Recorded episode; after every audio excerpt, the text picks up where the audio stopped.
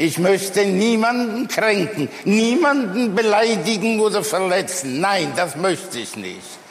Aber ich möchte auch ganz offen sagen, ich nehme diesen Preis nicht an. Ich hätte das, werden Sie denken und sagen, früher erklären sollen. Natürlich. Aber ich habe nicht gewusst, was hier auf mich wartet, was ich hier erleben werde. Ich gehöre nicht in dieser Reihe der heute, vielleicht sehr zu Recht, Preisgekrönten. Wäre der Preis mit Geld verbunden, hätte ich das Geld zurückgegeben. Aber er ist ja nicht mit Geld verbunden. Ich kann nur dieses, diesen Gegenstand, der hier verschiedenen Leuten überreicht wurde, von mir werfen oder jemandem vor die Füße werfen. Ich kann das nicht annehmen. Und ich finde es auch schlimm, dass ich hier viele Stunden das erleben musste. And then in a speech the next day, he refused to say that the election was over. I'm going to do this. Let's go. But this election is now over. Congress has certified the results. I don't want to say the election's over. I just want to say Congress has certified the results without saying the election's over, okay? Er wurde nicht verurteilt. Er hat in Deutschland ja bis äh, noch 15 Jahre nach dem Krieg äh, leben können. Und deswegen, das ist, das, das ist der Unterschied. Weil äh, ich meine, wenn er Verbrechen verübt hätte, wenn Stalin Beweise gehabt hätte in Nürnberg, dann, dann würde oder hätte er äh, längst mit allen anderen Kriegsverbrechen verurteilt äh, gewesen, aber das war nicht der Fall, weil es gibt keinen Befehl, es gibt, er hat keinen Befehl gegeben, er hat keinen Befehl gegeben, Juden äh, zu vernichten. Und deswegen, äh, dazu stehe ich, ich bezweifle, dass er Befehle gegeben, Juden zu töten. Das bezweifle ich. Es gibt keine, Bandera war kein Massenmörder von Juden und Polen. Er war kein Massenmörder. Das sage ich. Und das kann ich auch wieder bestätigen. Also er war kein Massenmörder.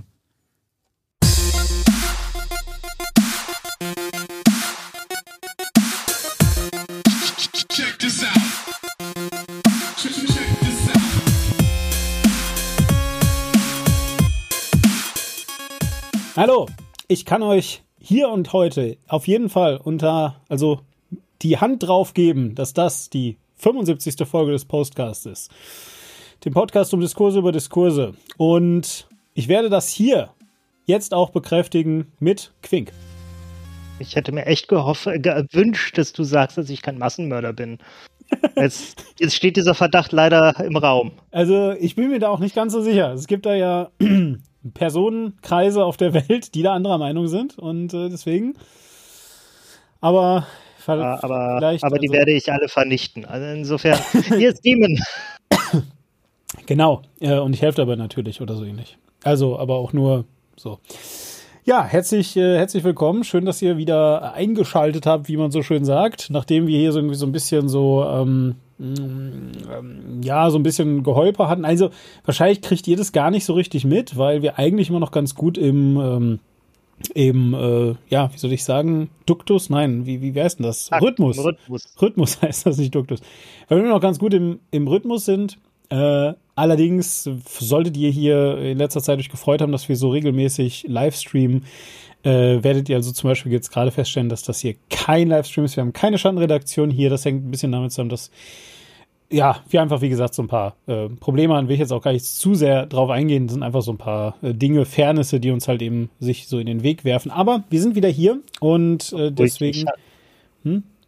Sag's doch ruhig. Das scheiß Virus hat sich nach zweieinhalb Jahren äh, entschieden. Auch der, den Quink, den schaue ich mir auch mal von innen an. Ja, Deswegen konnten Ja. wir letzte Woche nicht aufheben, äh, aufnehmen und äh, ich bin immer noch ein bisschen, ja, bisschen, ja, man ist halt schneller müde. Äh, wir nehmen spät auf und es ist schön warm. Ich will nicht versprechen, dass ich während dieses Podcasts nicht heute einmal einschlafe. ja. Es ist mir neulich schon mal passiert, hat der Dean ganz hervorragend drüber hinweggespielt. Also, Ja. dass beinahe beim Podcast tatsächlich eingeschlafen wäre, aber ja. Ähm, ja, eine Freundin von mir hat, ähm, hat äh, ist, ist irgendwann, also die ist sehr ähm, äh, gläubig und äh, die hat, äh, die war in einem Kloster und hat da so gebetet und ähm, äh, ist dann beim Gebet eingepennt und, und wird dann irgendwann von einem der äh, dortigen, ich glaube Brüder oder sowas, halt dann so, so geweckt. Und das war der, der furchtbar unangenehm, denn ähm, hat sie, und dann meinte der, aber das sei das, äh, das, äh, das Schönste sei das, äh, wenn man äh, sich ähm, äh, Gott so anvertrauen kann. Ja, oder auch in äh, Vietnam war sie dann auch äh, hinterher. Und äh, da gilt es tatsächlich auch als sehr großes Kompliment an den Gastgeber, wenn du da einpennst, weil du dem halt so sehr vertraust. Mal sehen. Also dementsprechend äh, nehme ich das als großes Werte? Kompliment. Ich begebe mich in deine Obhut. Ja, in meine Obhut.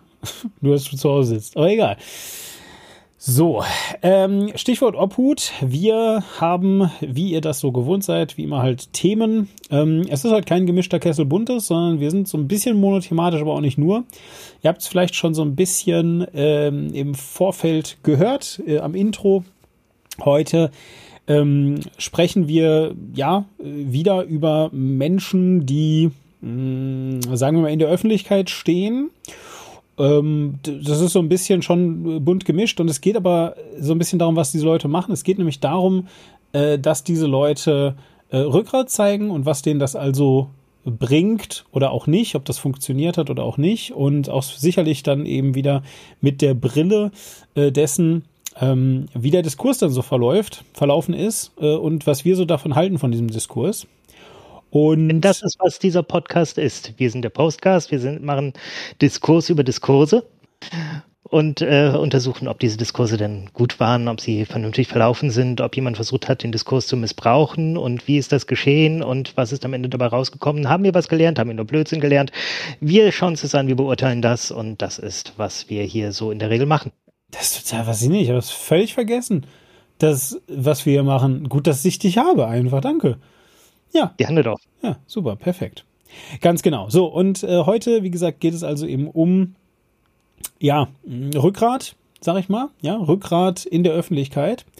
Und deswegen gucken wir uns also auch vor allem öffentliche Personen an. Also natürlich können wir jetzt hier auch irgendwie äh, hingehen und ähm, äh, Privatpersonen, die dann äh, den Fehler gemacht haben, sich vielleicht auf irgendwelchen Demos mit äh, äh, Sophie Scholl oder sowas äh, zu vergleichen oder oder was was Anne Frank Sophie Scholl ich weiß es gar nicht mehr mit mit, mit, mit irgendwem und dann kam äh, dieser eine Security-Mensch und hat Rückgrat gezeigt, dass er gesagt hat, äh, sorry, ich kann euch nicht mehr hier Security machen, das ist mir zu dumm, ich gehe jetzt. Ja. Ja, okay, jedenfalls, also äh, ich will einfach nur sagen, also ähm, das sind aber aus meiner Perspektive wirklich eher, eher Privatpersonen, die sich halt irgendwie im Ton vergreifen. Also wir versuchen hier schon so ein bisschen mit Menschen, die eben, ähm, ob sie das nun wollen äh, oder nicht, wirklich so richtig in der äh, Öffentlichkeit stehen und dementsprechend sich dem dann auch so, sagen wir einfach mal, ähm, schon bewusst aussetzen. Ja, und äh, deswegen, ähm, äh, ja, aus meiner Perspektive da jetzt auch nicht so besonders viel Gnade äh, zu walten ist, weil die dafür ja dann eben auch mit äh, entweder entsprechender Macht oder Geld oder Anerkennung ausgestattet werden. Soll ich da direkt dir deine Pläne, die du dir gemacht hast, für den Ablauf über den Haufen werfen und jetzt die Frage, die allen gerade auf der Seele brennt, sofort hineinwerfen? Na, was denn?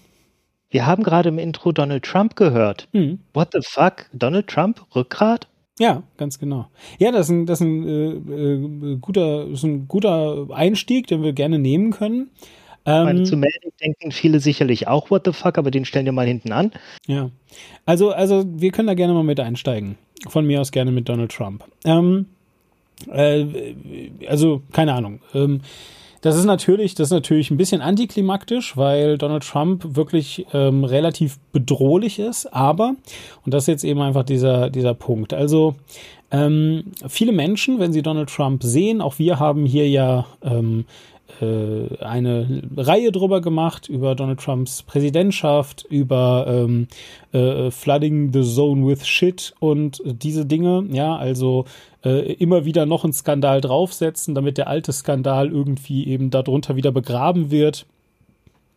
Über ein großes Hin und Her äh, darüber, dass ähm, äh, Donald Trump sehr dafür verantwortlich ist, dass die USA tatsächlich also auch in der etablierten politischen Sphäre sehr, also als sehr unzuverlässig mittlerweile angesehen werden, äh, te teilweise auch als sehr schwach So, das muss man natürlich ein bisschen einklammern. Also sie haben immer noch ein enorm großes Militär, sind immer noch eine Atommacht und ähm, äh, sind sicherlich auch zumindest rein ähm, äh, militärisch wirtschaftlich kombiniert alles zusammen äh, immer noch die Supermacht. Ähm, ja, äh, sicherlich auch deswegen, weil China beispielsweise eben sehr stark von äh, Covid gebeutelt ist und weil eben deren Covid-Strategie ähm, ja noch ein bisschen schlechter funktioniert als die von dem Rest. Ja, das ähm, äh, muss man ja, eben gut, auch die sehen. Die der USA hat auch sehr schlecht funktioniert. Die hat sehr, sehr schlecht funktioniert. Deswegen, deswegen äh, ist das eigentlich wirklich sehr bemerkenswert, dass, dass China wirklich etwas gefunden hat, was noch schlechter funktioniert, offensichtlich. Weil äh, tatsächlich ja eben auch da, ähm, äh, also lustigerweise aus anderen Gründen, aber auch da ganz viel Vertrauen flöten geht. Ja, also auch da stellen mittlerweile sehr viele Firmen einfach fest, uff, wir haben uns extrem darauf verlassen, dass also China uns alle also ja, uns alle Probleme löst, ja, und uns billige Arbeitskräfte beschert und so weiter und so weiter. Und wir haben alles nach China ausgelagert und jetzt machen die einfach so dicht. So, und das ist, glaube ich, ähm, auch ein großer, also nicht nur ein großer wirtschaftlicher Schaden für China, sondern sicherlich auch ein politischer, weil das ist eben keine Entscheidung, die die Firmen dort getroffen haben, sondern äh, die ähm, Entscheidung wurde eben von der Politik getroffen. Darum soll es jetzt aber gerade wirklich nicht gehen, sondern äh, es geht Genau, eben du hast gerade äh, angefangen, was denn mit den USA jetzt das Problem ist, warum die so schwach sind. Genau. Ja, sie sind politisch innerlich zerstritten und das liegt sicherlich auch zu einem ganz großen Teil an Donald Trump. Exakt. Wobei ich sagen würde, das ist, äh, das war etwas, das hat schon vorher angefangen, das hat schon während der Clinton-Ära ganz deutlich angefangen. Mhm. Nur Donald Trump hat das nochmal sehr, sehr sichtbar gemacht und damit äh, als Katalysator fungiert, um das jetzt ein ganzes Stück weiter voranzutreiben. Und jetzt, äh, also wer es gerade nicht so mitbekommt, es stehen ja jetzt gerade wieder die sogenannten Midterm-Elections in den USA an. Und da, also da wird, wird nochmal der Kongress, ein großer Teil des Senats wird äh, der Hälfte der Amtszeit eines Präsidenten nochmal neu gewählt.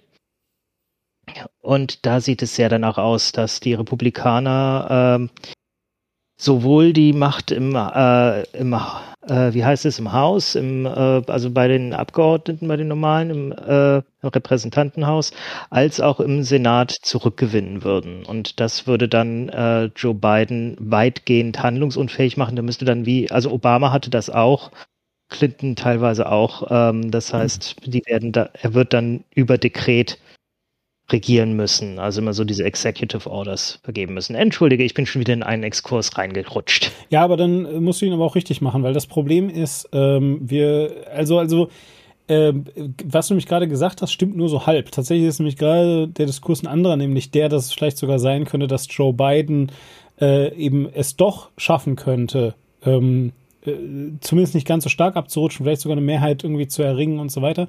Weil das Ding ist nämlich, ähm, was du gerade gesagt hast, ist ja nichts Besonderes, sondern das ist die Regel. Also die Regel ist, dass ähm, du stark verlierst als Präsident, also während, während deiner Präsidentschaft.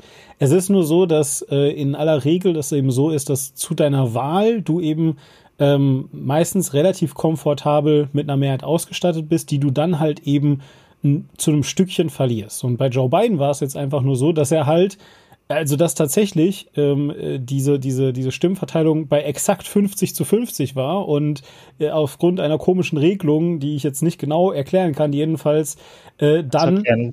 ich kann es ganz kurz erklären. Also Ja. es geht um den Senat, da war äh, exakt 50-50 Ja. und es gibt eine Sonderregel, wenn 50-50 ist, dann entscheidet die Stimme des Vice President, in dem Fall Kamala Harris, die äh, ja natürlich mit Joe Biden zusammenarbeitet. Genau. Sprich, damit hatten die fünf- 50 Prozent plus eins. Genau, so und also was ich einfach sagen möchte ist, es ist also nichts Besonderes, es ist jetzt nichts Besonderes an Joe Biden oder sonst wie, dass, dass er da einbrechen wird, sondern das Besondere ist eher, dass seine, dass sein, dass sein Vorsprung schon nicht so besonders komfortabel war. Ja, so und das heißt, ähm, das heißt, ähm, ja, es ist ziemlich wahrscheinlich, dass er das verlieren wird. Ähm, trotzdem ist der Diskurs gerade ein anderer. Der sagt nämlich, hm, aber guckt mal hier und hier und hier. Da gibt es Hinweise darauf, dass es vielleicht eben doch anders sein könnte. Ich will da jetzt aber wirklich nicht zu tief einsteigen, weil das ist wieder Horse Race und ähm, da müssten wir viel, viel, viel mehr Informationen zusammentragen und nochmal genau alles aufzeigen, wer wer ist und so weiter. Und das machen wir natürlich alles hier nicht, sondern gefragt hast du mich, was ist Äh, eigentlich mit Donald Trump und warum hast du den bei Menschen mit Rückgrat einsortiert? Und der Punkt, den ich machen wollte, ist, und deswegen habe ich auch dieses Zitat genommen, dass Donald Trump sich von ähm, Sekunde eins an geweigert hat, anzuerkennen, dass er abgewählt wurde. Und wir haben den Kopf darüber geschüttelt, dann haben wir uns darüber lustig gemacht, dann ist der Sturm aufs Kapitol passiert, wenn mich nicht alles äh, täuscht, gerade am 6. Januar. Ähm, dann haben wir fassungslos vor den Geräten gesessen, dann haben wir zornig darauf reagiert, dann haben wir gehofft, dass er dann bald wirklich verurteilt wird, dann haben wir wieder fassungslos davor gesessen, als wir gesehen haben, dass die Republikanische Partei nicht etwa sich von Donald Trump distanziert und ganz klar macht, dass dieser Angriff auf die Demokratie das Schrecklichste ist, was passieren kann, sondern ähm, da mitgeht und jetzt auch behauptet, dass die Wahl gestohlen ist, zumindest zu sehr, sehr großen ähm, Teilen, äh, was so weit geht, dass also wirklich Teile der, der machthabenden republikanischen Partei das sogar wirklich glauben. Ja, weil die einfach, weil die einfach wirklich ähm, die Real, also an der, die sind nicht mehr in der Realität verhaftet.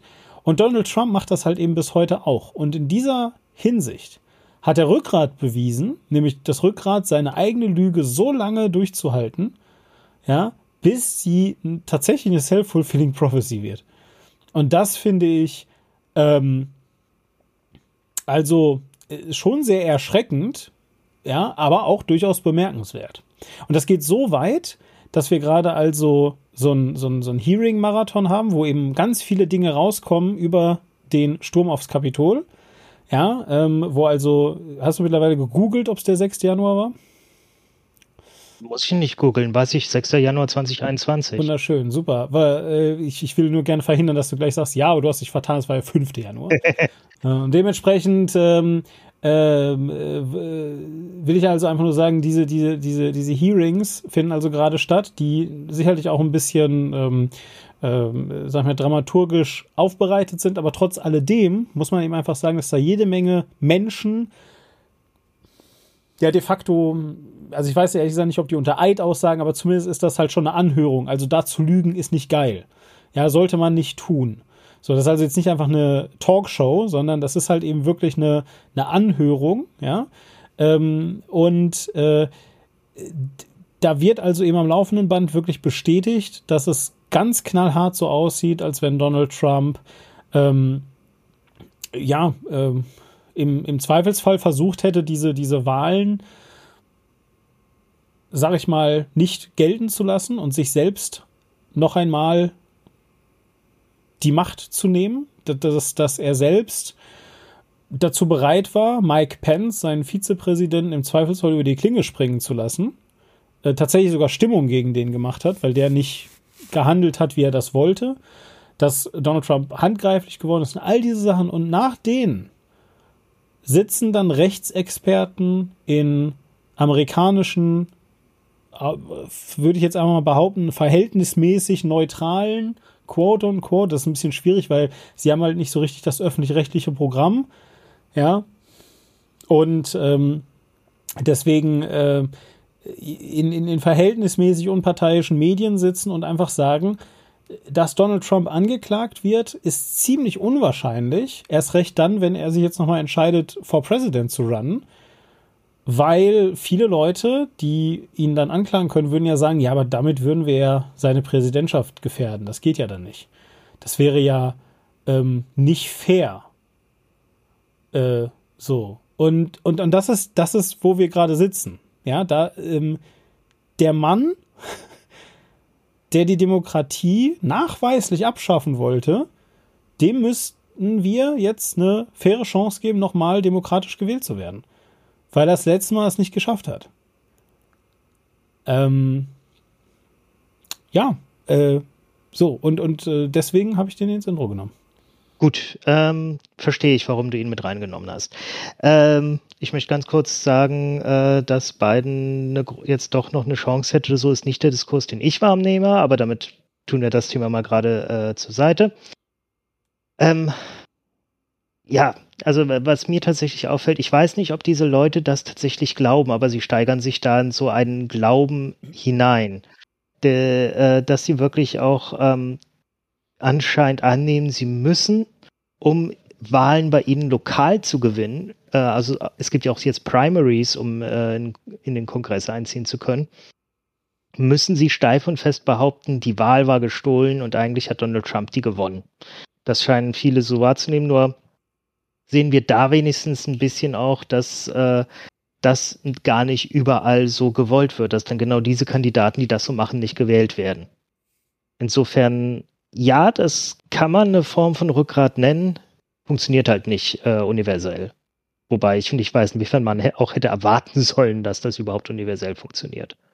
Also ganz ehrlich, ähm, ich bin fest davon ausgegangen, fest davon ausgegangen, dass äh, sich die Republikaner jetzt davon distanzieren und dass äh, Joe Biden eine sensationell krasse Präsidentschaft hinlegt und äh, Kamala Harris dann die ähm, nächste äh, Präsidentin wird. So, das war meine Erwartung, wie das Ganze laufen würde. So, stattdessen ich behindern sich die Demokraten selber. und zwar so richtig, richtig übel. Und noch obendrauf ähm, sieht es jetzt wirklich so aus, als würden die ernsthaft Donald Trump noch mal in Erwägung ziehen. Ja, äh, also dass die Demokraten sich selbst im Weg stehen, ist leider Gottes nichts Neues. Ja, äh, was allerdings ja, was allerdings äh, auch ein Fall, der Fall ist, die äh, Republik. Ich hatte erwartet, dass bei den Republikanern was anderes passiert. Das ist nämlich, äh, dass nachdem Donald Trump raus ist, dieser ganze Kader rund um Donald Trump, diese Leute, die äh, ihn enabled haben, die äh, auch dieses, äh, diese Narrative, die er gepusht hat, mitgepusht haben, dass die alle sozusagen äh, aus den Spitzenämtern rausfliegen und stattdessen neue junge Leute nachrücken, beziehungsweise wieder zurückkommen, die sich zurückgezogen hatten, so Leute wie Paul Ryan. Stattdessen ist das exakte Gegenteil passiert. Die Leute, die das Rückgrat in dem Fall gezeigt haben, sich gegen diese Narrative zu stellen. So Leute wie Liz Cheney, die weiß Gott keine super Person ist, die eine echt furchtbar konservative Frau ist, die aber halt bei diesem Scheiß nicht mitgemacht hat, die wurde aus der Parteispitze rausgeworfen. Dafür, dass sie es nicht mitgemacht hat. Ja. Exakt, ja. Und, und äh, deswegen, also, also, ähm, es ist, es ist wirklich, es ist wirklich äh, faszinierend. Ich äh, habe das, glaube ich, schon mal irgendwann hier erzählt, dass ich ja diesen Podcast von, von Penn, von Penn Teller, ähm, gehört hatte, wo er das also nochmal genauer erklärt, wo er eben also sagt, dass er, dass das dass irgendwann mal äh, Trump Jr. zu ihm angekommen ist und ihm irgendwie gesagt hat, dass, dass er, also Penn, augenscheinlich die einzige Person ist, die mit seinem Vater, also Donald Trump Senior, quasi ähm, gut zurechtkommt und das da hat Penn halt eben gesagt, dass das daher kommt, dass er einfach unheimlich gut mit exzentrischen Leuten äh, zusammenarbeiten kann, unabhängig davon, was die für schlimme Sachen sagen und so weiter. Also für ihn ist das in einem Showbusiness-Kontext unheimlich interessant und spannend und toll und er mag das einfach, mit solchen Leuten zusammenzuarbeiten. Und er äh, kommt super klar mit Leuten, völlig egal, ob das, ob die, ob die, deren gesamtes Bühnenprogramm aus ähm, Misogynie oder sonst irgendwas äh, besteht, ja, oder eben halt aus aus, aus Rassismus oder aus äh, alle tun so, als, als wenn einer der Boss wäre und einen Job hätte, den er zu vergeben hat und dann feuert er welche, die gar nicht für ihn arbeiten und all diese Dinge jedenfalls. Und er sagte aber eben halt auch ganz klar, äh, es hört halt dann da auf, wo diese Leute versuchen dann was in der Politik zu machen, weil da gehört das nicht hin, sondern das ist halt ein Show-Act. Ja, also er, er findet Donald Trump als Show-Act ganz cool. Aber das war's. So, eben nicht es halt. Hört da auf, es hört da auf, wo es halt so dermaßen reale, äh, übergreifende Konsequenzen hat. Ja. Wozu ich sagen würde, okay, es hat auch schon Konsequenzen, wenn sich jemand vor einem Saal von Leuten auf eine Bühne stellt und halt Dinge behauptet und äh, salonfähig macht, hm. in dem Sinne. Ja, absolut, definitiv. Also das ist, äh, ich sage ja auch nicht, dass äh, Penn damit total recht hat und dass ich vor seiner Meinung bin.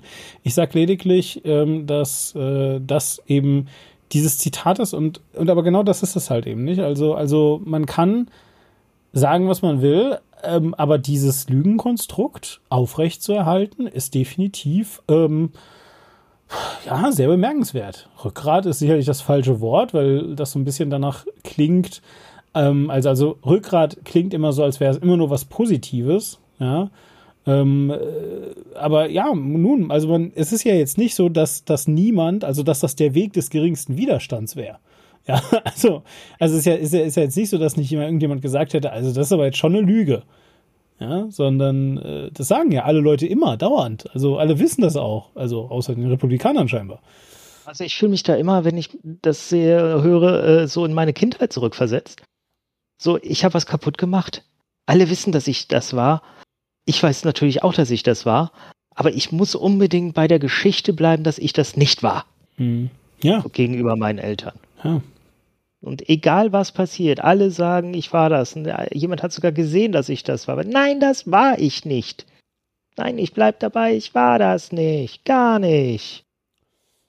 So kommt mir Donald Trump vor und so kommen mir auch die Republikaner vor, wenn sie das alles machen. Das ist nur halt, es hat halt so ganz richtig unheimlich schreckliche Konsequenzen, weil die, äh, die treiben sich damit ja auch äh, in so äh, ein weiteres Konstrukt hinein, in so ein weiteres, äh, also es eskaliert ja alles ein bisschen. Und, Ein bisschen. Äh, ein bisschen, ein bisschen sehr. Die müssen äh, jetzt diverse weitere Narrative finden, um sich halt nochmal drauf zu stützen, zu sagen, hier die Demokraten, die machen aber Amerika kaputt, egal was, was die über uns sagen, äh, die sind furchtbar und äh, suchen sich jetzt immer neue Opfer. Äh, also Opfer jetzt wirklich in dem Sinne von, ähm, die machen jetzt gerade richtig übel Stimmung gegen Transmenschen. Die nehmen denen, wo sie immer sie können, in jedem Bundesstaat, wo sie regieren, äh, sukzessive die Rechte weg, äh, nehmen die Rechte von Transkindern weg, dass die überhaupt anerkennen äh, oder anerkannt werden dürfen als Transkinder und äh, machen sehr, sehr vielen Menschen das Leben richtig zur Hölle. Weil das aber gerade sehr populär ist. Also das sehen wir auch in Ansätzen bei uns. Wir sehen es ganz stark in Großbritannien. Transmenschen sind gerade so von Rechten der Spielball, äh, mit dem, den man rumkicken kann, wo halt ganz viele aus dem bürgerlichen Lager denen zustimmen, weil die auch irgendwie von Transmenschen so ein bisschen verunsichert sind. Und so, äh, ja, das steigert sich diese, diese Form von Rückgrat halt leider auch immer weiter in etwas hinein. Genau. So, und ähm, wie ich bereits zu Beginn des Podcasts angekündigt habe, wollen wir das ja auch so ein bisschen bewerten. Wie finden wir denn das? Äh, in dem Fall auf jeden Fall maximal Kacke. um es kurz zu machen. Äh, nee, ich meine, wie, wie kann man das überhaupt finden? Ich meine, äh, gibt es irgendeine Variante davon? Vielleicht diskutieren wir erst nochmal mit einem anderen, vielleicht mit einem Beispiel, das man positiv äh, sehen kann.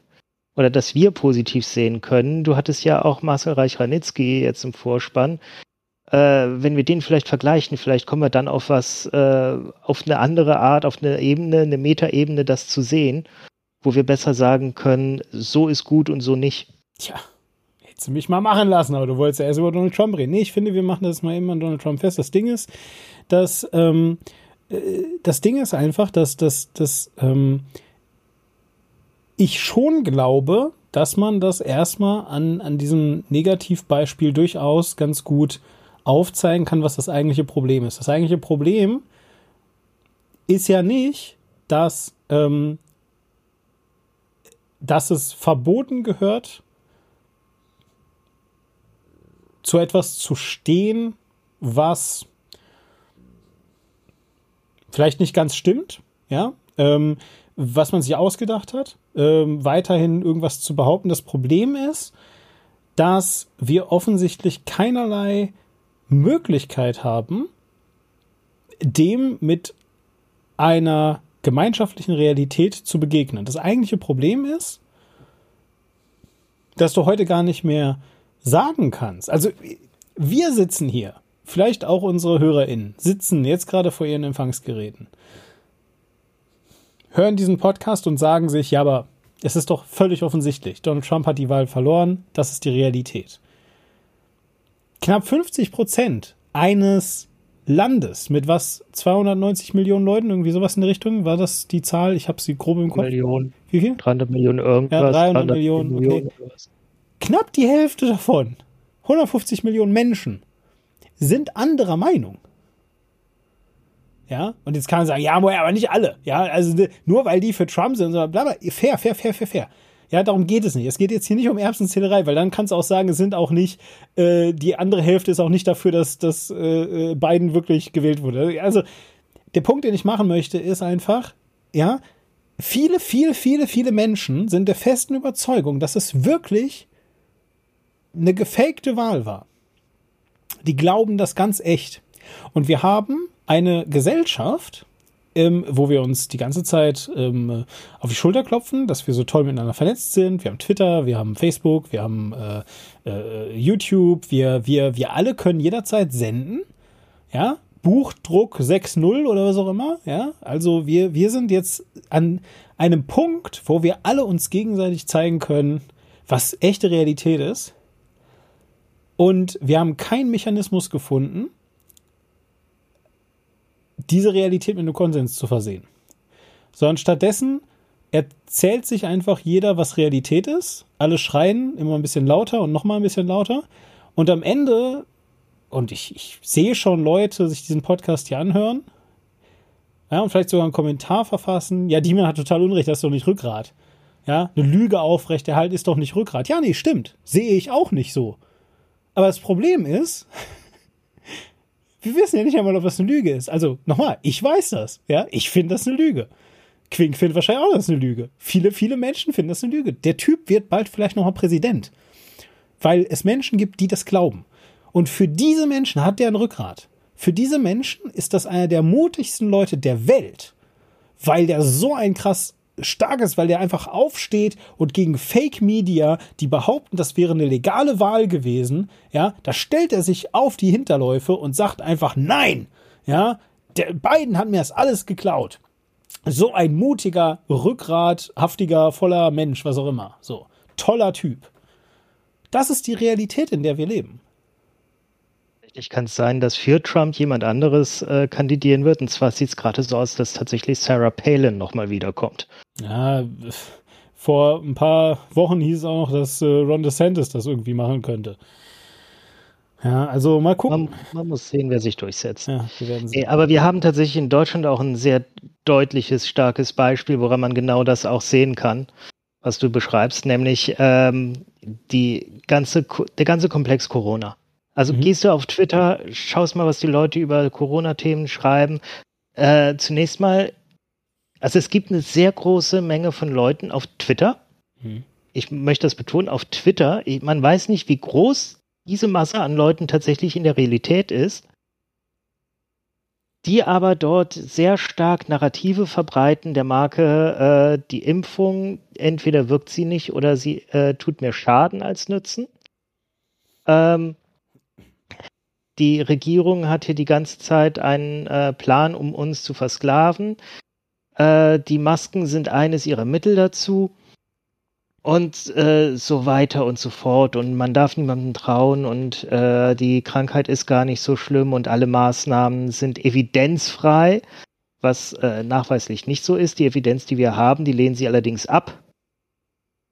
Aus keinem guten Grund, muss man sagen. Ähm, also da hat sich halt äh, auch, da haben sich ganz massiv Narrative ver, äh, verwachsen, richtig. Also ich habe das gerade in den letzten Monaten gemerkt, wenn man in diese Blase eintaucht, ich mache das hin und wieder, weil die auch regelmäßig äh, irgendwelche Hashtags hochjazzen, so äh, äh, Lauterbach muss weg oder Lauterbach Rücktritt und solche Geschichten.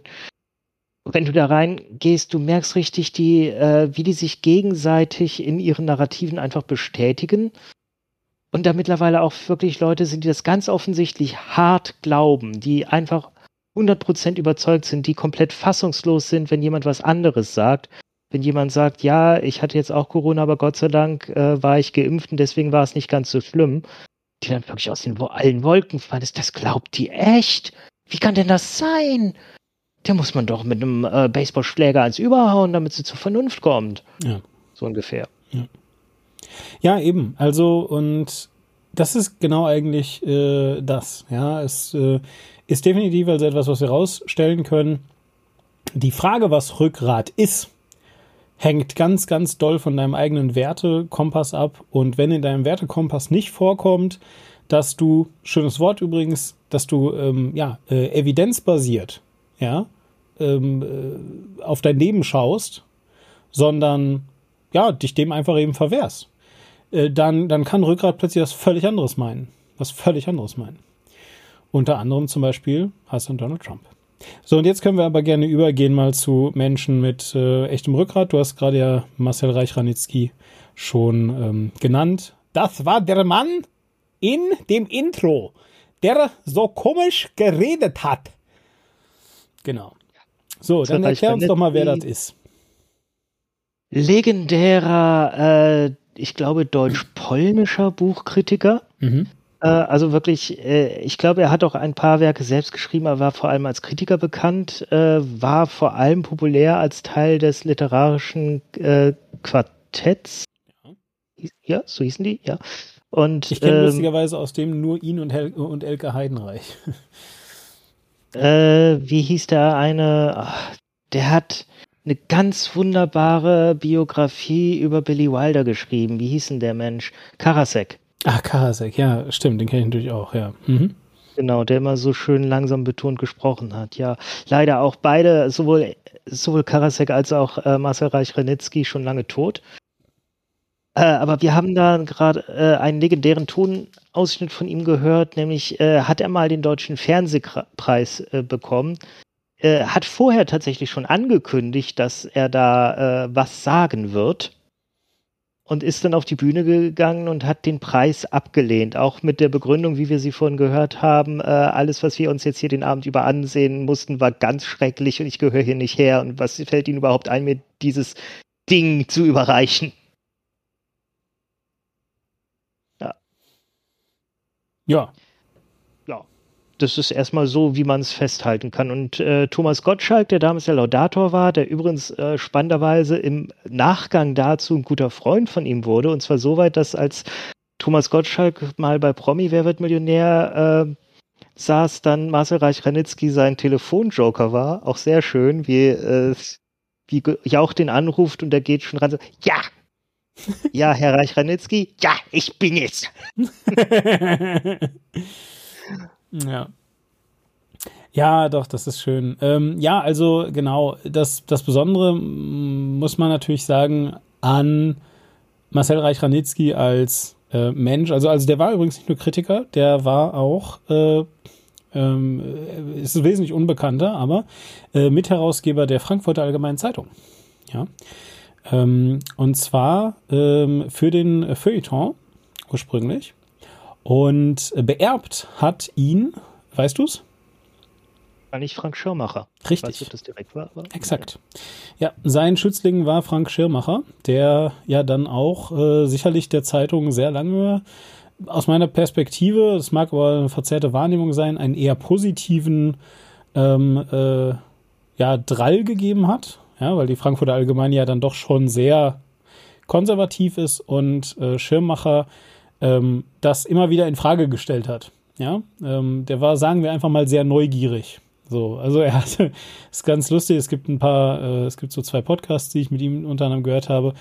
Äh, sicherlich hat er auch streitbare Sachen gesagt und so, aber du hast einfach gemerkt, dass der, dass der schon Bock hatte, sich irgendwie mit der Welt auseinanderzusetzen und nicht einfach nur auf seinen Standpunkten beharrt ist und das war's dann, sondern der, den hat das also auch alles sehr fasziniert. Ist dann leider, ich glaube 2013 müsste das gewesen sein, plus minus ist er gestorben. Relativ äh, plötzlich tatsächlich.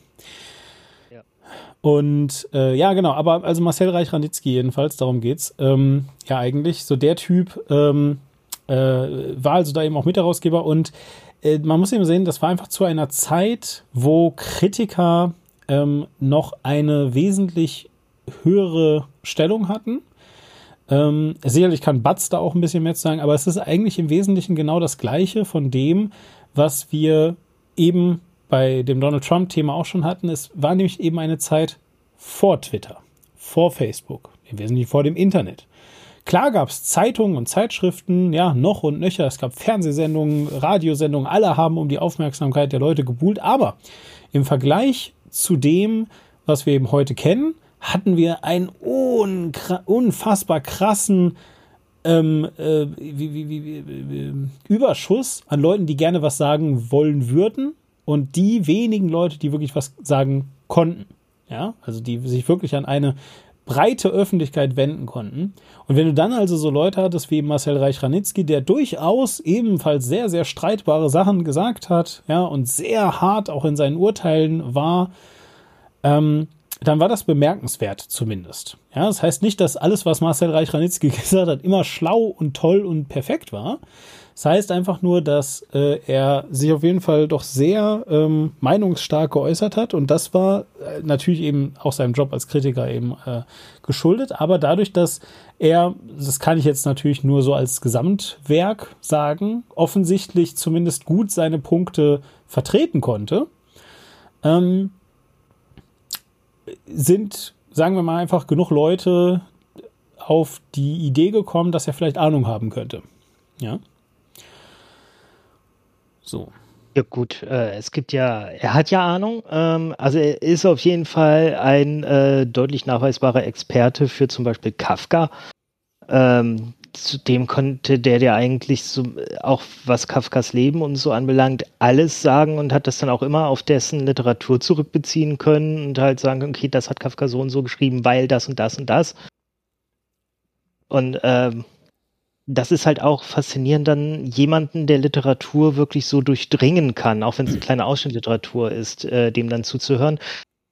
Was Leute wie er immer haben, was auch äh, Reich Ranitzky hatte, waren halt viele, die von ihm sehr genervt sind, weil ähm, es geht da auch so eine gewisse, also gerade wenn man Kritiker ist, so eine gewisse Überheblichkeit mit einher. Also so ein, auch eine Vorstellung, ja, ich kann zu allem was sagen. Weil, weil ich es halt kann. Ähm, das war auf jeden Fall etwas, ein Ruf, den der Ranitzky auch hatte. Äh, überrascht auch nicht, weil ich meine, er hat natürlich auch viele Leute äh, kritisiert, die das nicht so unbedingt mochten und wollten. Also ich habe äh, sogar hier im Podcast ja mal was äh, von Günter Kunert vorgelesen, aus dessen Autobiografie. Und da gibt es auch eine Stelle, wo der zu irgendeiner äh, DDR-Literaturveranstaltung kommt und aus dem Nebenraum hörte man schon Reich Ranitzky krakeelen und ja, also Ja. der hatte auch seinen Ruf. Ja, das definitiv. Jetzt muss man aber dazu vielleicht irgendwie sagen, ähm, fernab davon, dass also, ähm, wie soll ich sagen, ähm, Kritiker das damit zu kämpfen haben, dass also Leute glauben, sie seien ähm, äh, also überheblich, weil sie zu allem was sagen können. Ich glaube, das ist nur ein kleiner Teil von dem. Aber dazu kommt auch, dass die halt eben so ein bisschen so wirken, weil sie so oberlehrerhaft daherkommen und weil sie dir auch immer widersprechen. Also, ich kann das jetzt mal aus ganz eigener Erfahrung sagen. Ähm, mich hat damals, was war denn das? Boah, ich glaube, es war der kleine Hobbit oder so. Ich fand ihn ganz gut. Ja, also, also jetzt so die, die, die erste, es war ja wieder eine Trilogie, war ich dann hinterher, also jetzt nur so halb mit zufrieden, dass es eine Trilogie war. Aber der Kleine Hobbit war ganz okay. Und dann habe ich Batz, der mit mir damals noch keinen Podcast gemacht hat, so in meinem Kopf zumindest, müsste das schon so lange her sein. Ähm, jedenfalls habe ich dann äh, von dem so einen Beitrag gelesen, in dem der den furchtbar verrissen hat. Und ich fand ihn aber eigentlich ganz, also jetzt nicht sensationell gut vielleicht, aber ich fand ihn wirklich ganz gut, also viel besser als erwartet. Und Batz hat den zerrissen, wirklich, ja, so in diesem Ding. Und ich mir so, was ist denn da los? Ja, warum, warum hasst denn Batz alles, was ich gut finde? Und dieses Gefühl, glaube ich, das haben viele Menschen. Also wenn sie Kritikern zuhören, dann, sie haben irgendwas genossen und denken sich so, oh Mensch, das war aber schön. Und dann kommt halt so ein, so ein, so ein Miesepeter, Pe- Pe- Peter, so ein Miesepeter, der also einfach so gar keinen, gar keine Freude im Leben haben kann und sagt dann halt erstmal, ja, aber das war doof und das war doof und hier hat der Scheiße gespielt und das war voll unlogisch und überhaupt total unmutig und so, so weißt du, und dann haben sie teilweise sogar mal echt eine, eine Story, die sogar verhältnismäßig gut ist und dann kommt halt wieder irgendwie sowas wie, ja, und es war außerdem auch schlecht getrickst und hier und da und an der Stelle war auch wieder Kacke und so und du, du hast einfach so, also Kritiker haben ganz oft das ähm, ähm, Problem, dass sie also anderen Leuten das Gefühl geben, sie könnten nichts genießen.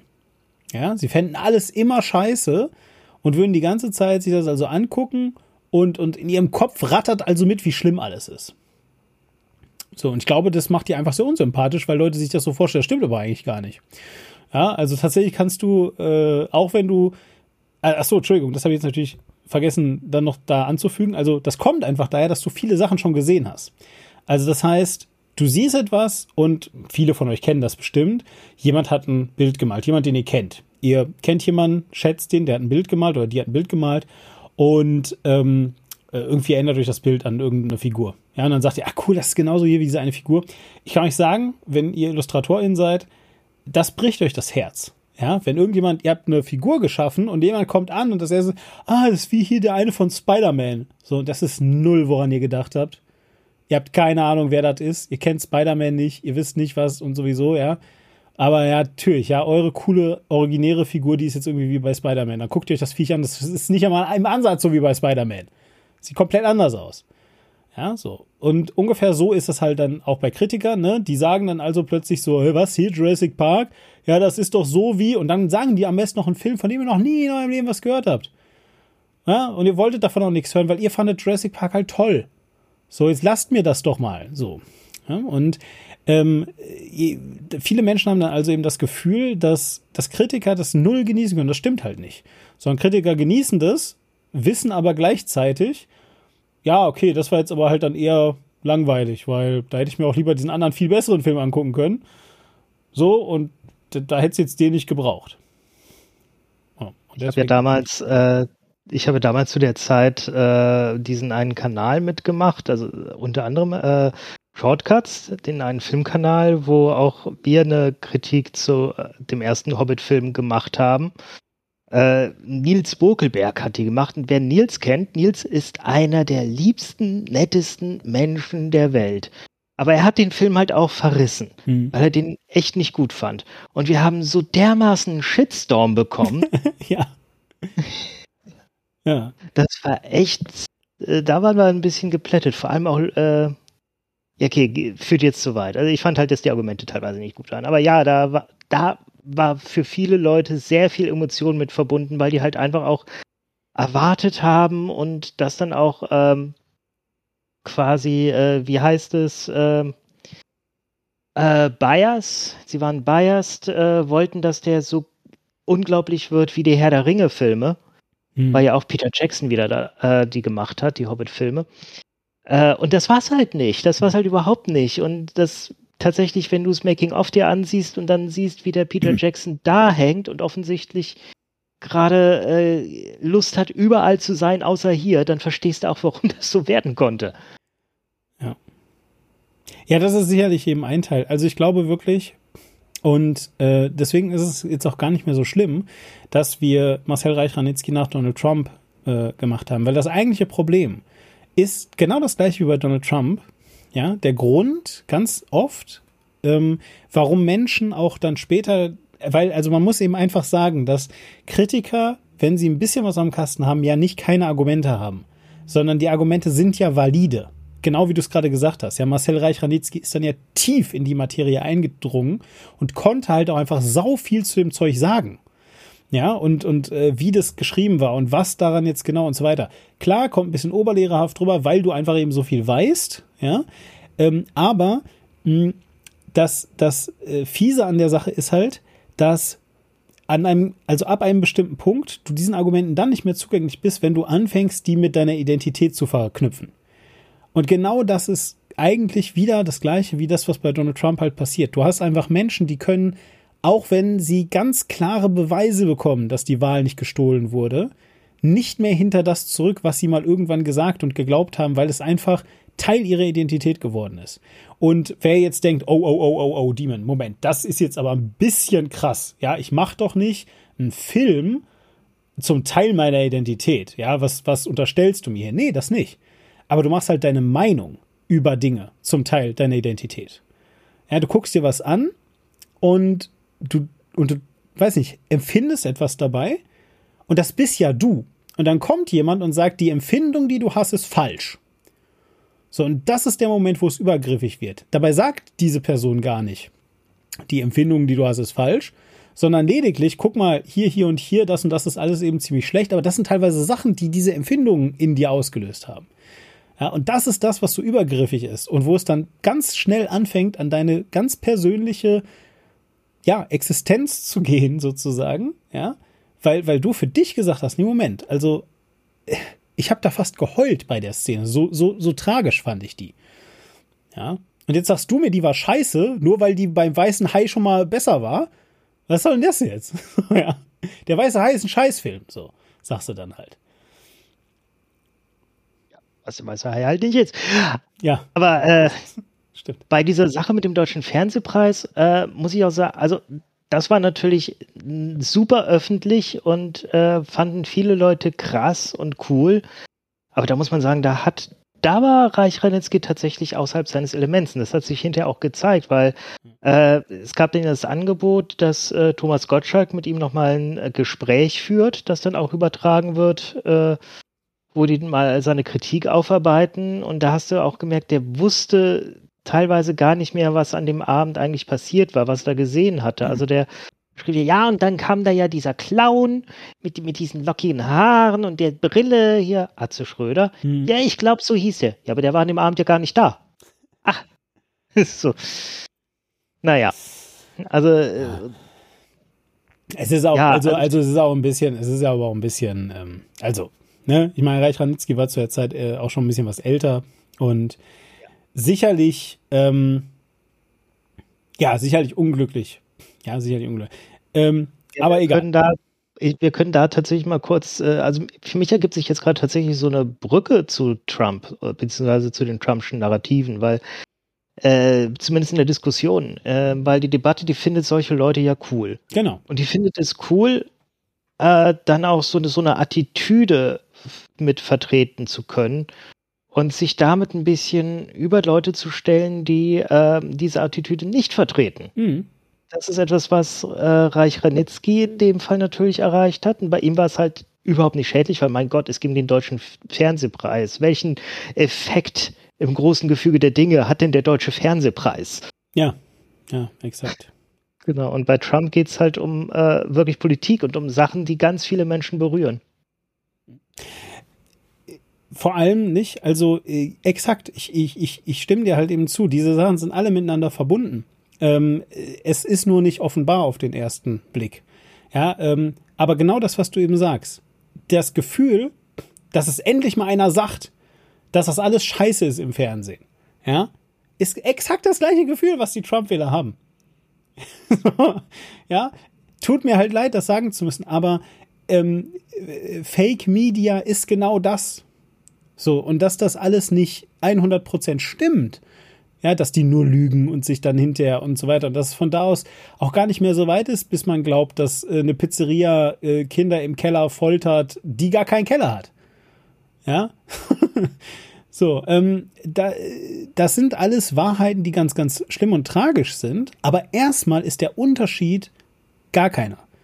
Ja, wer, wer, wer, wer das hart feiert, dass sich Marcel Reich-Ranitzky hinstellt und eben sagt, alles hier ist scheiße, ja, die ganze Kacke mit dem scheiß Fernsehen, ohne dass er ähm, äh, sich wirklich ganz tief damit beschäftigt hat, wer das feiert, der hätte nur einmal im Leben falsch abbiegen müssen und würde es halt eben auch feiern, dass sich ein anderer Clown auf die Bühne stellt und sagt, alle News sind scheiße.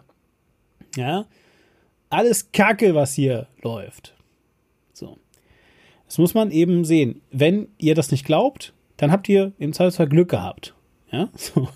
ja, Glück gehabt, dass ihr offensichtlich euch kritisches Denken, beziehungsweise eben, ja, nochmal, um wieder auf das, was Quink vorhin gesagt hat, evidenzbasiertes Denken angeeignet habt. Das ist sehr gut. Das ist sehr gut.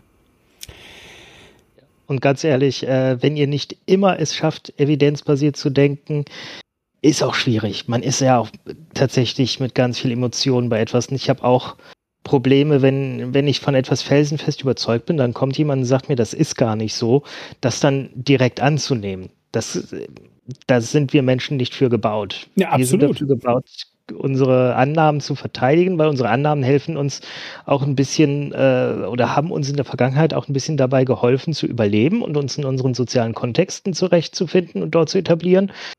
Äh, deswegen, wenn uns jemand das nimmt, das ist für uns erstmal eine Gefahr. Wenn ihr Das mal legen hören wollt, wie sich das anhört, dann könnt ihr die äh, Podcast äh, 74 hören. Ist die vor dem hier, wo Quink mir offenbart hat, dass dumm und doof sagen ableistisch gegenüber intelligenzgeminderten Personen ist. So, da saß ich dann und habe mir gedacht, ja, fick dich doch. halt doch mal die Fresse, Quink, habe ich mir gedacht. Ja, ähm, und gesagt habe ich, ja, scheiße. so, ja. So, weil ich, weil ich davon total überfordert war, natürlich. So, und mit ein bisschen Abstand finde ich es immer noch voll, ja, äh, voll scheiße, dass ich das jetzt eben nicht mehr sagen kann. Oder zumindest, zumindest äh, mich jetzt bemühen musste, sowas nicht mehr zu sagen, weil ich das immer für voll safe gehalten habe. Aber am Ende des Tages hatte Quing halt einen Punkt. So. Ändert aber nichts daran, dass mein Gefühl zu dem Moment war, Hals Maul. ja, es war halt mein Gefühl. Habe ich nicht gesagt, aber es war mein Gefühl. Und so klingt das, das könnt ihr euch da anhören.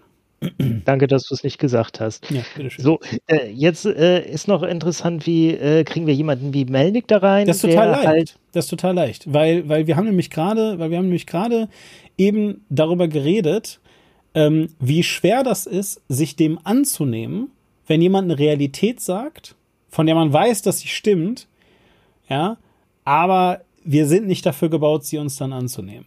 Und richtig schwierig wird's dann, wenn du dabei gefilmt wirst und wenn du halt jemanden hast, der dann auch nicht locker lässt. Ja, also du hast mir das gesagt in der Folge 74, aber dann hast du es dabei belassen.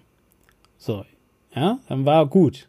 Du hast dann nicht nochmal nachgehakt und hast gesagt, ja, Demon, wie ist denn das? Distanzierst du dich denn jetzt von den anderen Podcast-Folgen, in denen du das immer gesagt hast?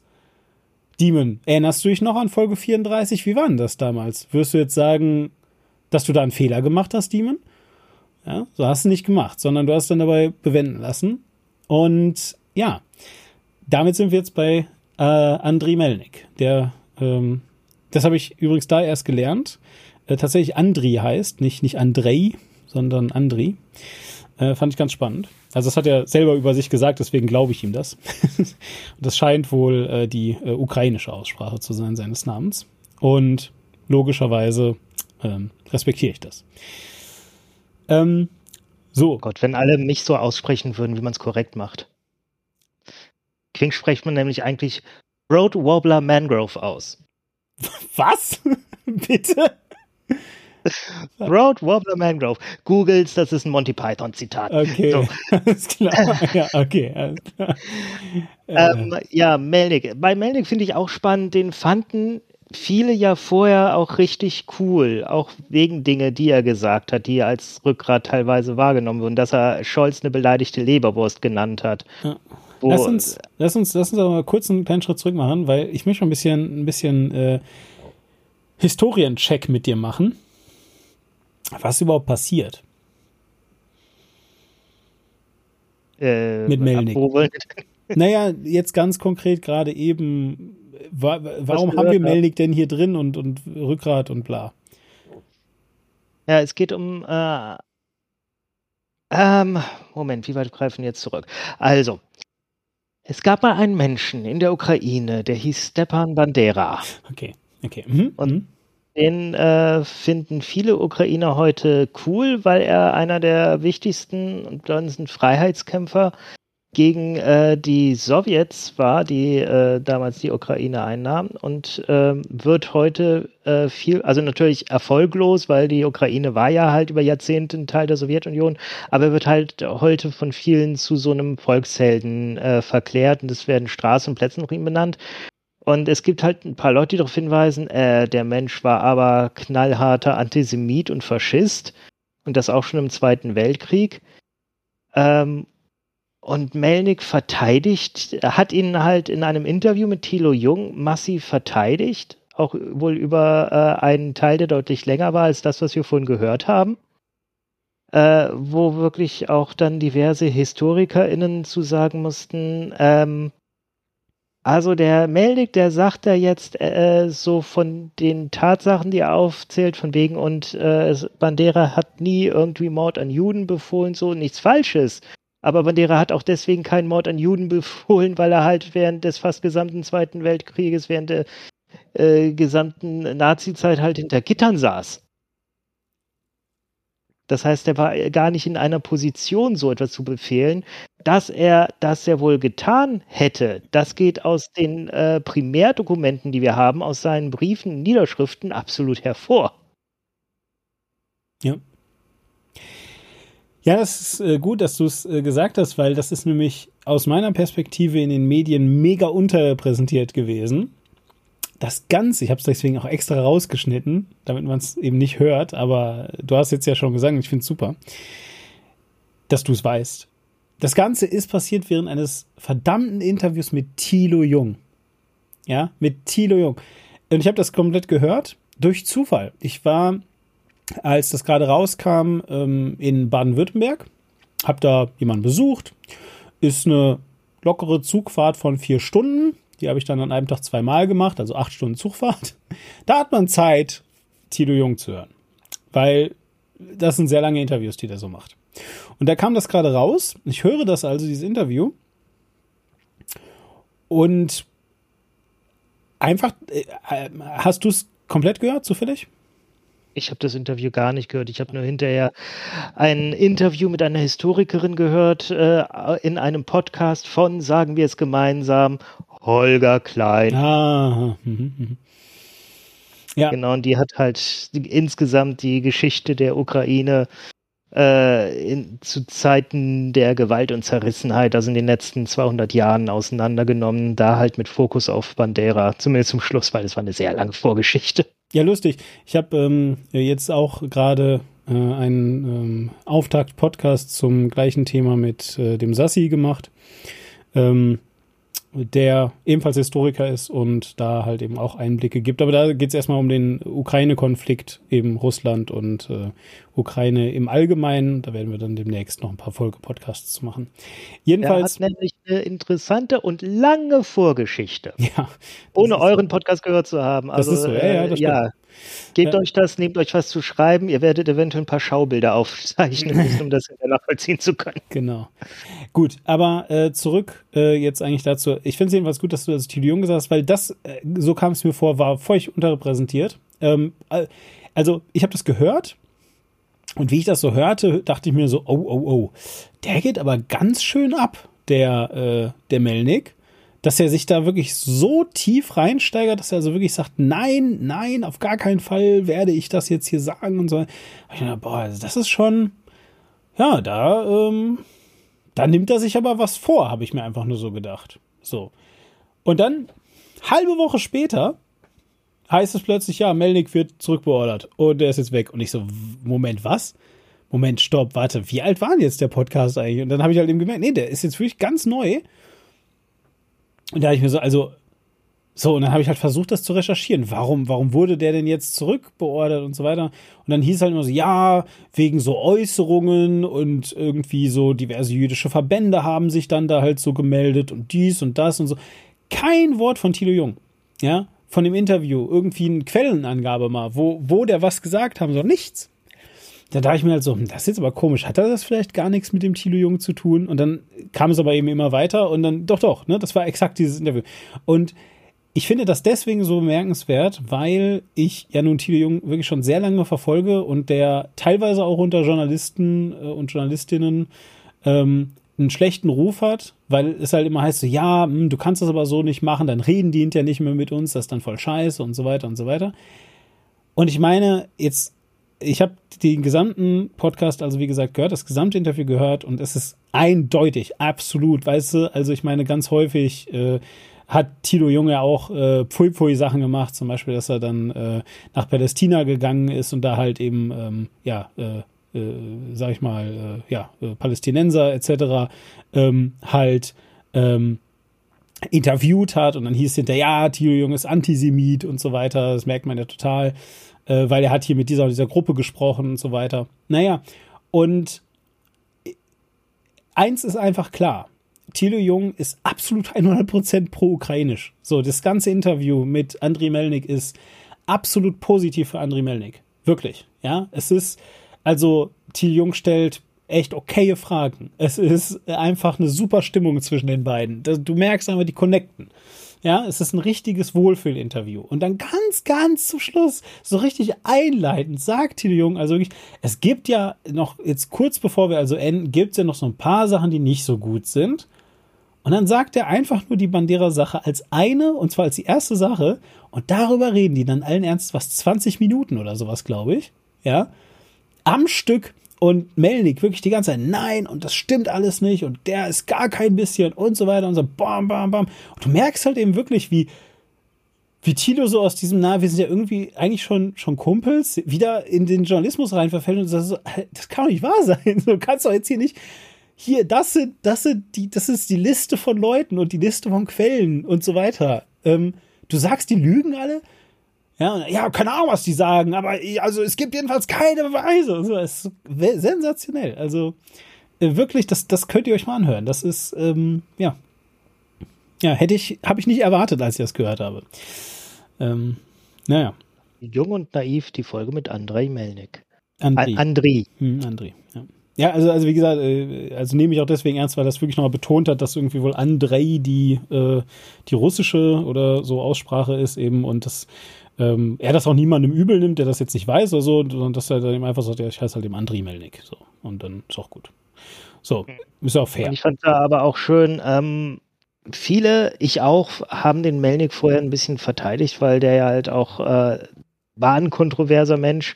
Der, ich hatte es ja vorhin schon gesagt, äh, hat Scholz eine beleidigte Leberwurst genannt, wo man sagen muss, ja, das ist jetzt nicht der normale Ton, aber wie halt einige Leute abgegangen sind, oh, der muss sofort aus Deutschland entfernt werden und Ja.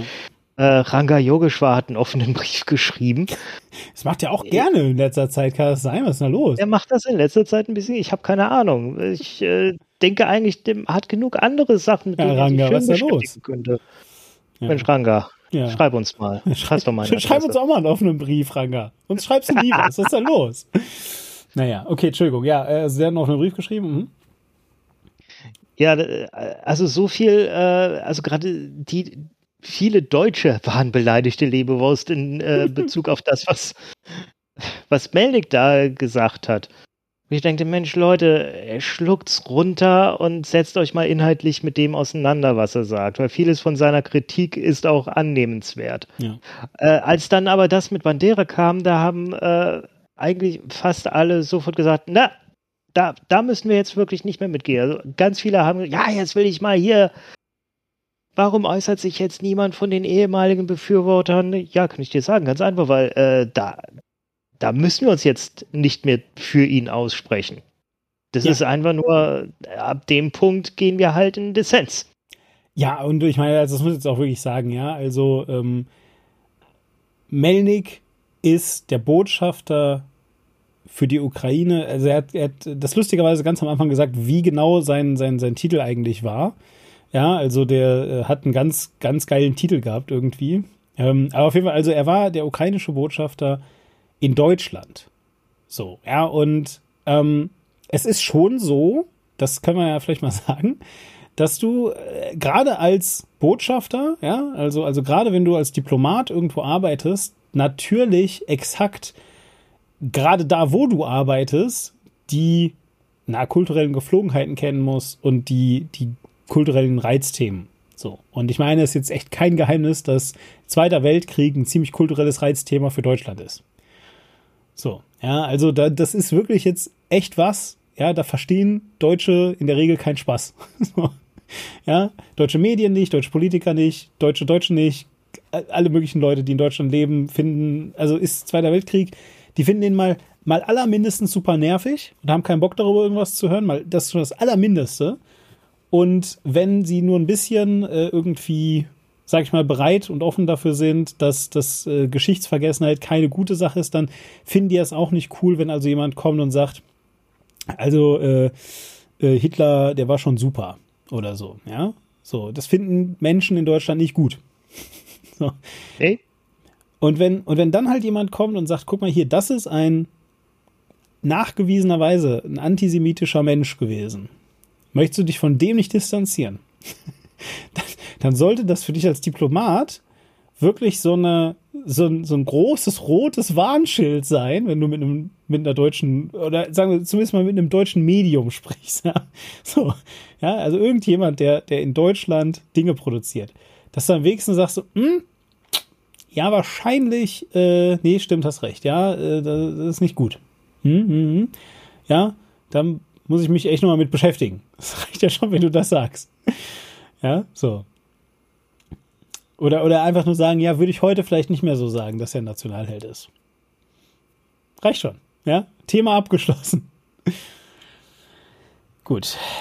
Ich meine, wir können auch unsere, wir, äh, es war jetzt gerade 20. Juli, es haben wieder alle möglichen Leute äh, große Lobreden auf äh, Klaus Graf Schenk von Stauffenberg Oh, äh, ja, gehalten. ja. Und ja, das ist halt auch jemand, wo man, wenn man sich anguckt, was er so von sich gegeben hat, sagen kann, äh, also ich weiß nicht, inwiefern man ihn mit Bandera vergleichen kann, aber so weit entfernt waren die inhaltlich jetzt nicht. Gut, das äh, der Vergleich ist immer schwierig, also erst recht, wenn man das nicht, aber der Punkt ist einfach, ähm, Stauffenberg wollte nicht, dass die Judenvernichtung aufhört.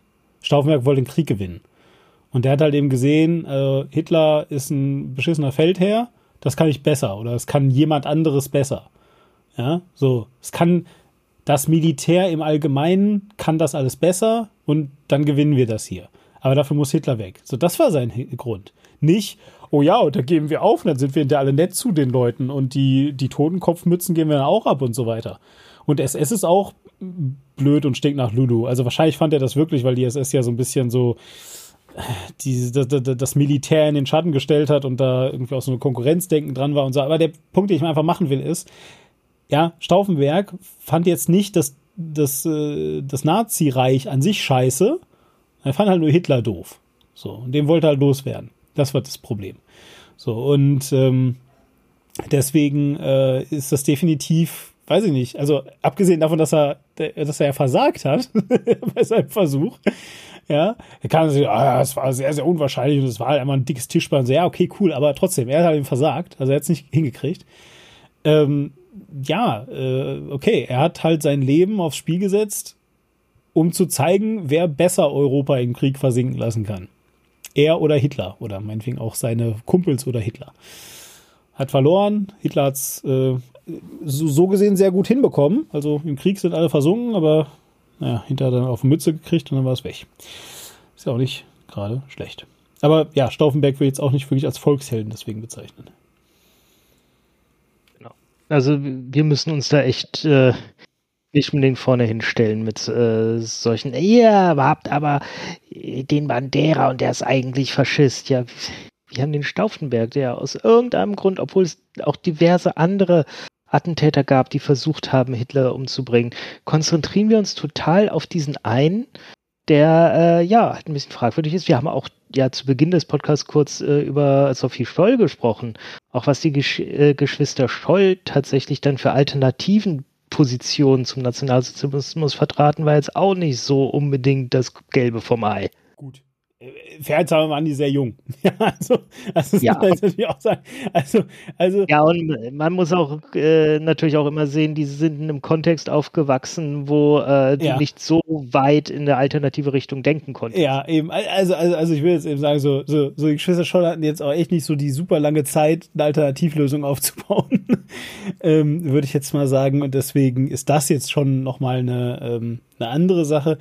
Ähm, aber ja, nein, du hast natürlich schon recht, äh, dass natürlich die Geschwister Scholl ähm, äh, anhand dessen, also, also sagen wir mal so, äh, äh, sie wären wahrscheinlich jetzt nicht als nicht nationalistisch äh, anzusehen, sondern ich glaube, die hatten schon sehr viel Bock auf Deutschland und hatten auch sehr viel Bock darauf, dass Deutschland also super stark ist und so weiter. Aber wie gesagt, das ist jetzt alles, ähm, äh, da, da, ja, so halt. Ähm, äh, allerdings muss ich an der Stelle ein bisschen widersprechen. Ich finde schon, dass wir natürlich in dem Sinne ähm, fast sogar die, die einzigen sind als Deutschland, die auch auf sowas hinweisen können, selbst während wir Unterstützung aussprechen oder eben de facto unterstützen. Ja, also, weil es ist halt eben schon so, ja, also natürlich ähm, kannst du sagen, ja, okay, hier die, die Ukraine, die wird gerade angegriffen, die kann sie jetzt nicht aussuchen, mit wem sie da zusammenarbeitet und so weiter. Ähm, trotzdem halt genau hinzuschauen und wirklich hinzusehen und zu sagen, aber guck mal hier, ihr habt da, also gerade habt ihr halt einfach auch Neonazis an der Front, ne? also natürlich pro-ukrainische Neonazis, aber trotzdem, ähm, die im Zweifelsfall wirklich ein großes Problem werden, wenn der Krieg dann mal vielleicht vorbei ist. Wie geht denn ihr damit um? Ja, und dann kannst du natürlich als, als Land sagen, Entschuldigung, wir haben hier gerade einen Krieg. Ja, wir haben jetzt wirklich keine Zeit, uns jetzt äh, damit zu beschäftigen. Das ist auch fair.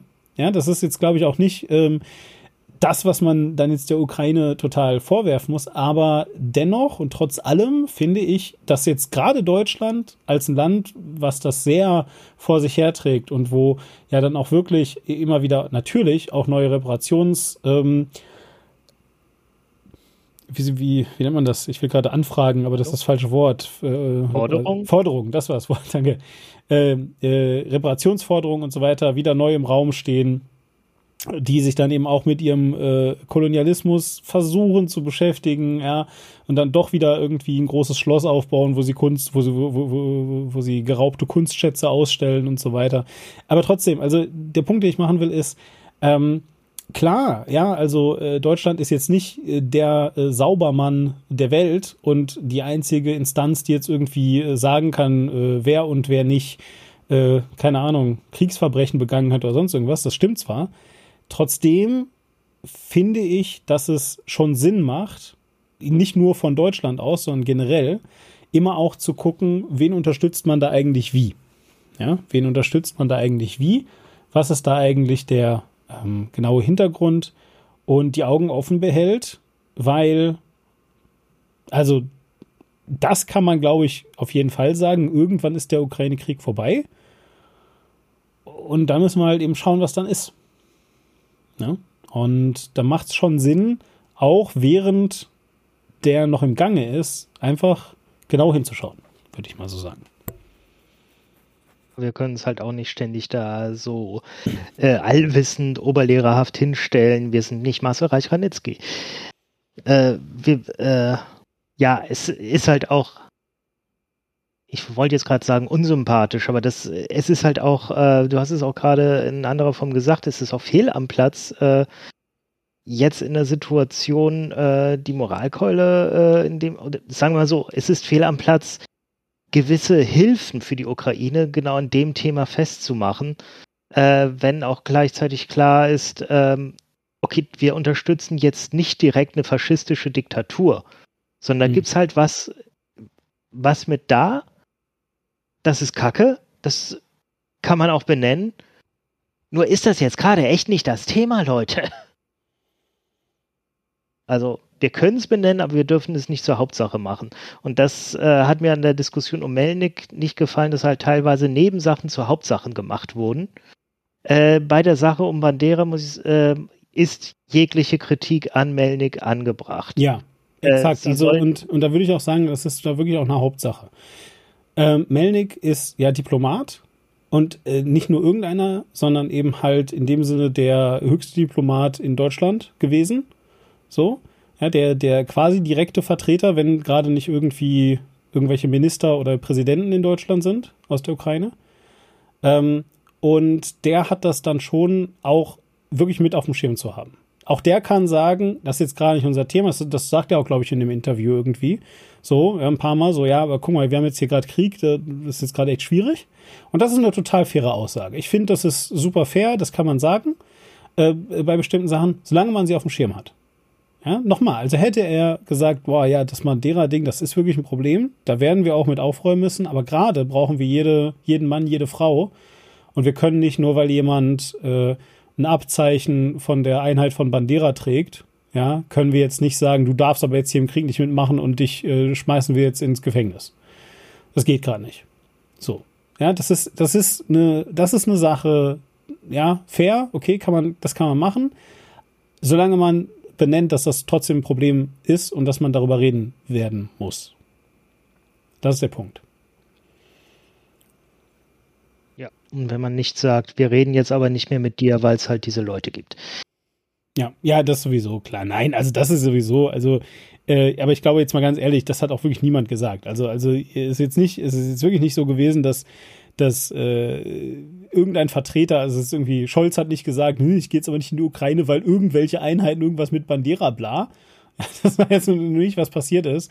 Es war halt eben äh, ein, ähm, also dieses beleidigte Leberwurst-Ding war ja ein, ein, muss man einfach sagen, es war einfach ein diplomatischer Fauxpas. So, ja, es war halt schwierige Sache und dann äh, die, die eine Seite äh, war da irgendwie brüskiert darüber, was äh, Frank-Walter Steinmeier so in seinem Leben gemacht hat. Das verstehe ich auch. Und dann war aber Deutschland musste jetzt eben, weil er der ähm, de, de facto, äh, äh, ja, wie soll ich sagen, ähm, nicht mächtigste, aber, aber so der, der, das de facto Staatsoberhaupt von Deutschland ist, musste jetzt an die andere Seite dann auch irgendwie reagieren, weil es halt Diplomatie ist. Und dann konnte jetzt also Olaf Scholz da auch nicht hinfahren, irgendwie sofort. Und dann kannst du halt sagen, hm, aber Diplomatie ist voll dumm, weil ähm, äh, diese Kinderkacke, ja, es ist gerade Krieg, da müssen wir das jetzt halt mal vergessen. Das kannst du zwar sagen. Ähm, realistischerweise muss man an der Stelle dann vielleicht aber auch einfach anmerken, dass nur Diplomatie überhaupt dafür sorgt, dass sich Länder miteinander unterhalten. Diese ganze Idee von formalisiertem Blabla, von keine Ahnung, und Scholz empfängt natürlich jetzt nicht den Verteidigungsminister der USA, sondern nur den Präsidenten. Ja, oder eben halt auch umgekehrt. Also unser, unsere Verteidigungsministerin trifft nicht den Präsidenten von Amerika, sondern natürlich nur äh, Verteidigungsminister von Amerika, ja, so auf Augenhöhe und so weiter. Kann man sagen, das ist total kindisch, aber das ist halt wichtig, weil es geht halt eben um Völkerverständigung auf ganz vielen Ebenen und da müssen einfach also diese, diese, diese ganzen diplomatischen ähm, ähm, äh, Regeln und so, die sind einfach dafür da, damit du überhaupt irgendwie es hinbekommst, miteinander zu sprechen, ohne ähm, ja, dir gleich in die Gurgel zu gehen. Das ist halt Kriegsprävention im Wesentlichen. Weil wenn du was falsch verstehst, dann kann das sehr, sehr schnell dazu führen, dass du dich beleidigt fühlst und das nicht gut. Einfach. Ja? Völkerverständigung ist ein sehr schwieriges Thema und das ist einer der Gründe, weswegen natürlich Andriy Melnik auch wirklich da aufgefallen ist mit beleidigte Leberwurst. Ist definitiv etwas, was halt sehr schwierig war, vor allem aber schwierig einzuschätzen, für die Ukraine selbst. Also tatsächlich ist ja dann damals, äh, ich weiß gar nicht, wer es war, also er sagt es in dem Interview, ich habe gerade im Kopf der Vizepräsident oder sowas. Also irgendjemand ist jedenfalls dann sogar noch nach Deutschland gereist, um sich das also anzuhören, weil die haben in der Ukraine nur gehört, Andriy Melnik hat irgendwas gesagt und ähm, äh, Deutschland rastet voll aus. So, und dann äh, haben die vielleicht leicht Leberwurst, wussten aber nicht, was es heißt, so, ne? So, sind also wirklich literally erstmal hingegangen und haben dann erstmal sich briefen lassen. So, was hast du gesagt? Was ist denn jetzt überhaupt das Problem? Und dann hat der gesagt, ja, komm mal hier, beleidigt Leberwurst und das heißt halt im deutschen Kontext, und so und so und so, ja. Und der Grund, weswegen das jetzt nicht total gigantisch riesig in Deutschland aufgekocht ist, ist, dass beleidigte Leberwurst ein super seichter Kommentar ist. Das ist halt nichts Schlimmes. Ja, das, das ist wirklich etwas, das kannst du sogar vor oder zu deinen Kindern sagen. So, ja, niemand sagt, oh, der hat beleidigt Leberwurst gesagt. Das ist aber ein super schlimmes Wort. Der hat halt nicht gesagt, was für ein scheiß Ficker oder sowas, ja. Sondern der hat halt eben einfach gesagt, beleidigt Leberwurst. Und das eigentlich krasse war halt, dass er es in einem diplomatischen Kontext gesagt hat, wo es grenzwertig ist, muss man eben einfach sagen. War es Rückgrat von Scholz, so lange nicht in die Ukraine zu fahren? Rückgrat ist das schwierig. Also ich würde sagen, nochmal, dass es halt nötig war. Ähm, allein ums Protokoll einzuhalten. Nicht hinzufahren. Ja. ja. Ich hatte den Eindruck, ähm, er hätte, es, er hätte vor allem über die Sache mit Steinmeier eigentlich relativ schnell hinwegsehen können. So bedeutend war die nicht, aber als Merz dann angekündigt hat, hinzufahren und es dann auch getan hat, da konnte Scholz sich nicht leisten, so zu, äh, es so aussehen zu lassen, als wäre Merz jetzt, äh, hätte Merz ihm jetzt hier gezeigt, wie man es macht und der würde es nachmachen. Hm. Ja. Ja, da hast du, da hast du natürlich einen Punkt. Das ist halt, also wie gesagt, da, da, da wird es halt auch schnell irgendwie äh, internes, ähm, wie soll ich sagen, so, so internes Ränkespiel. Ich glaube tatsächlich, dass so auszusehen, als würde man es März nachmachen, außenpolitisch egaler ist als innenpolitisch. Das ist aber genau der Punkt, weißt du? Also, also deswegen würde ich halt eben auch sagen, innenpolitisch hast du total recht. Ja, innenpolitisch hat das doch keine alte Sau interessiert, ob der Steinmeier jetzt da eingeladen ist oder nicht. Wer interessiert sich denn für den Steinmeier? Außer wenn er gerade in einem Treppenhaus eine sensationelle Rede hält. So, ja. Also, also wir interessieren uns nicht für Steinmeier, wenn rauskommt, dass der, dass der deutsche äh, Staatsbürger oder zumindest äh, Menschen mit permanenter Aufenthaltsberechtigung ähm, in Guantanamo versauern lässt. Wir interessieren uns nicht für Steinmeier, wenn, wenn, weiß der Geier, äh, ja, irgendwie rauskommt, beziehungsweise einfach nochmal offenbar wird, dass er natürlich Deals mit Russland am Laufen hatte in seiner Zeit. Äh, wir interessieren uns nie für Steinmeier, ja, und dann sollen wir jetzt plötzlich dafür interessieren, weil er als Bundespräsident irgendwohin nicht eingeladen wird. Interessiert doch niemanden. Aber nochmal, es geht ja gar nicht darum, was die deutsche Bevölkerung in dem Moment interessiert, sondern es geht da wirklich nur ums Protokoll. Und genau umgekehrt ist bei Merz. Wer ist zuerst da? Merz oder, oder Scholz? Ja, und wer macht wem was nach? Das ist Horse Race. Das interessiert uns. Wir wollen ja, dass Scholz handlungsfähig ist, ja, dass der zeigt, dass er schnell und, mm, und entschlossen ist und so weiter. Ne? Wir wollen, dass er keine beleidigte Leberwurst ist. Ja? Insgeheim, ja, ballen wir so ein bisschen die Faust in der Tasche, aber sagen, nee, Andriy Melnik hat schon recht, das ist wirklich eine beleidigte Leberwurst. Ja, das ist der Grund, weswegen wir, weswegen wir dem das auch nachsehen, weil er hat halt recht. Ja, es ist halt einfach leichte Quatsch. Leberwurst, so. Ja, ähm, viel wichtiger ist doch, dass er, dass er dem März jetzt mal zeigt, wo der Hammer hängt, so. Außenpolitisch gesehen ist das aber völlig egal. Ja, außenpolitisch ist das, März ist ja niemand in dem Sinne. Ja, der wurde auch nicht. Allerdings werden Wahlen, das zeigen auch sämtliche Umfragen, äh, in der Regel nur mit innenpolitischen Themen gewonnen. Klar. Außenpolitik interessiert da niemanden. Nee, absolut, da hast du recht. Nein, nein, ich will auch, ich will auch jetzt gar nicht sagen, dass das ähm, äh, wahlstrategisch ein schlauer Schachzug war. Ja, das ist aber ein komplett andere, also, also das ist wirklich etwas, was wir, finde ich, halt trennen müssen an der Stelle. Ja, also wenn du mich fragst, ähm, glaubst du, dass es schlau war, wie er das gemacht hat, würde ich sagen, nee, glaube ich nicht. Ja, glaub, und dann, wenn du mich aber fragst, glaubst du denn, dass das, dass es gut war, wie er es gemacht hat, würde ich sagen, ja. ja. Ich möchte lieber jemanden, der mir zeigt, dass er sich die, an das diplomatische Protokoll hält, als jemand, der drauf scheißt, so wie Trump. Ja, und dann hast du halt am Ende jemanden, der auf der Konferenz das und das sagt, um dann in seinem Flieger zu sitzen, der natürlich Internet hat, und dann zu twittern, ja, war übrigens alles scheiße da. Und die Unterschrift, die ich geleistet habe, war auch Quatsch. Und jetzt steige ich halt hier überall wieder aus. Tschüss. So. Ja, da, da, da habe ich es lieber, dann jemanden zu haben, der sich da ein bisschen dann übermäßig ans Protokoll hält und ein bisschen auch für Völkerverständigung tut und auch anderen Leuten sagt, hört zu, ich verstehe, dass ihr gerade im Krieg seid, dass alles eine sehr stressige Sache ist, aber vielleicht hättet ihr das hier ähm, halt anders spielen müssen. Ja, vielleicht hättet ihr erst mit dem Kanzleramt reden müssen und sagen müssen, guck mal, würden dich gerne einladen, wir würden den gerne rauslassen, weil und so weiter, dann wäre es vielleicht auch gar nicht so schlimm gewesen. Ja, so. Aber egal. äh, deswegen, also ich glaube, er hat da Rückgrat bewiesen in dem Sinne und ja.